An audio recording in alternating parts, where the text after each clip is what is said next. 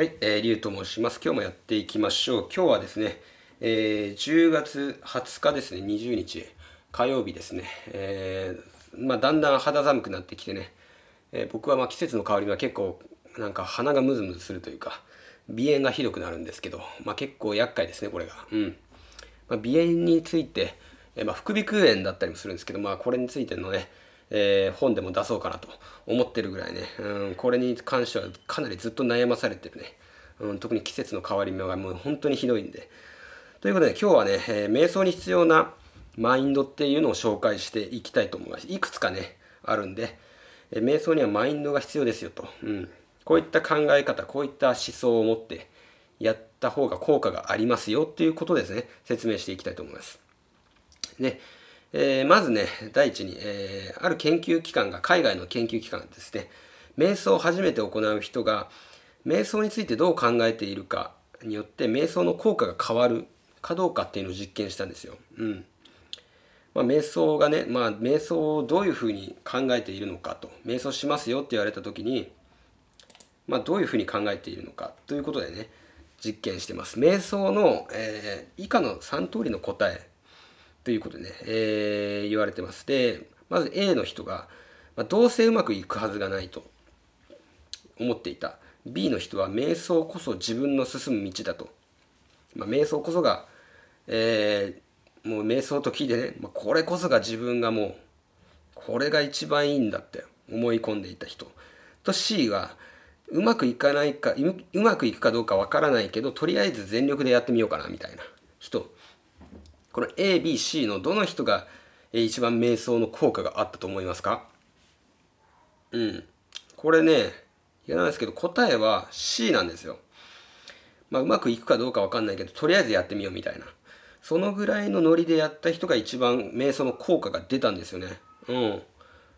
これはだから A の人はまあどうせうまくいくはずがないと、まあ、完全に否定してたわけですよね。まあそれは効果出ないなと。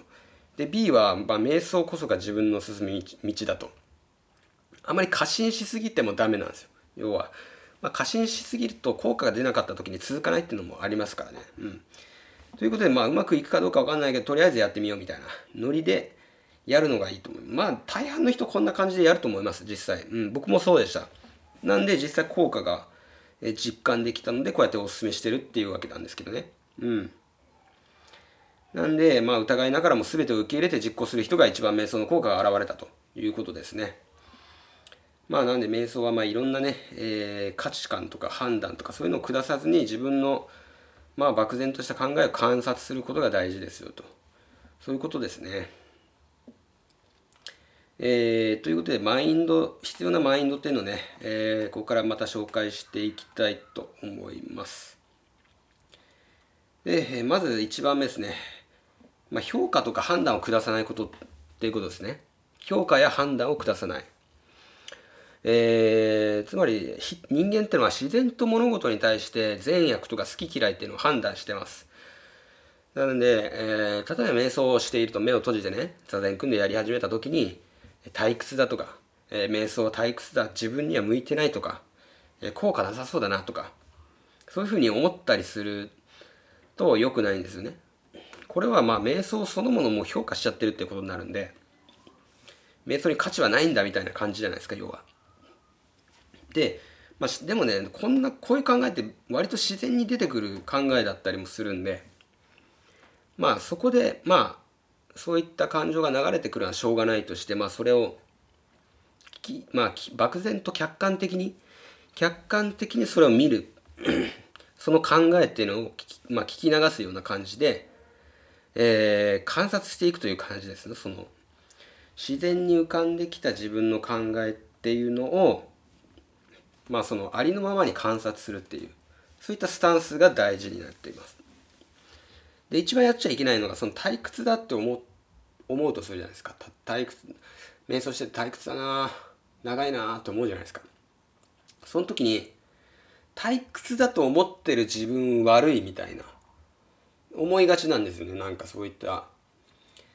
雑念がいろいろ浮かんでくるんですけどいろな雑念浮かんでくると思うんですけど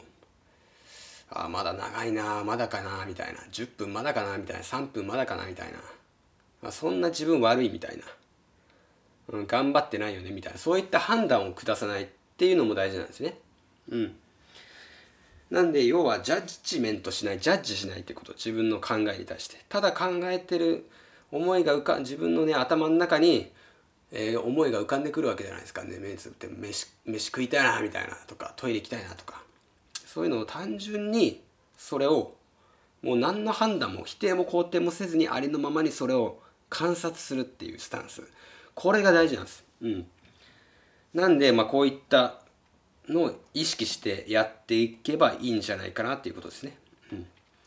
で2番目が、ね、忍耐力これ忍耐力必要ですよっていうことですね。これがまあまあ単純に、えー、瞑想っていうのは継続が大事なんで毎日やることで効果が出ます。まあ、8週間まずは続けてくださいということ。8週間ってのは、えー、2ヶ月なんで、まあ、1日5分10分でも効果はあると言われてます。最初はね3分とかから始めていいと思うんで、まあ、徐々に、えー、ハードル下げて始めてですね。徐々に徐々に、えー、時間を増やして、うん、10分から20分になっていけたらいいんじゃないかなと思いますね、まあ、実際最終的には20分30分するのが、えー、いいいいんじゃいいと言われてるみたいですけどねうんで、3番目ですね。えー、3番目のマインド、必要なマインドっていうのが、初めて、毎回初めてと思って行うっていうことが大事ですね。うん。まあ、初心忘れちゃいけませんよっていうこと。まあ、瞑想を続けていく上で、まあ、続けているとですね、過去に、まあ、やった瞑想の効果とかを期待するあまり、いい効果が出ない時にですね、えー、なんかやる気が出なくなっちゃったりするんで、まあ、毎回初めてやったつもりで、まあ、フレッシュな気持ちでやるっていうのが大事になってきますね。えー、で最後ですね最後4番目自分の直感を信じる、まあ、自分を信じてやりましょうっていうことですよ、うん、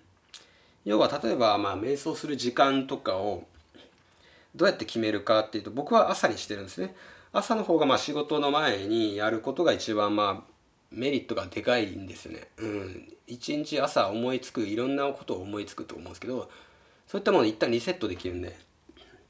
そういったそのリセットされてタスクが少ない状況で仕事をやるとすごく全体的にスムーズにいくんですよ。仕事が。うん、なんで、まあ、それが一番朝が一番いいなと思って、まあ、これは人によって昼の人もいるし夜がいい人もいると思うんで自分に合ったやり方をとりあえずやりましょうということ。要は教えてくれる人が、まあ、この時間にやったらいいよって言ったからその時間にやるとかじゃなくてもう自分で、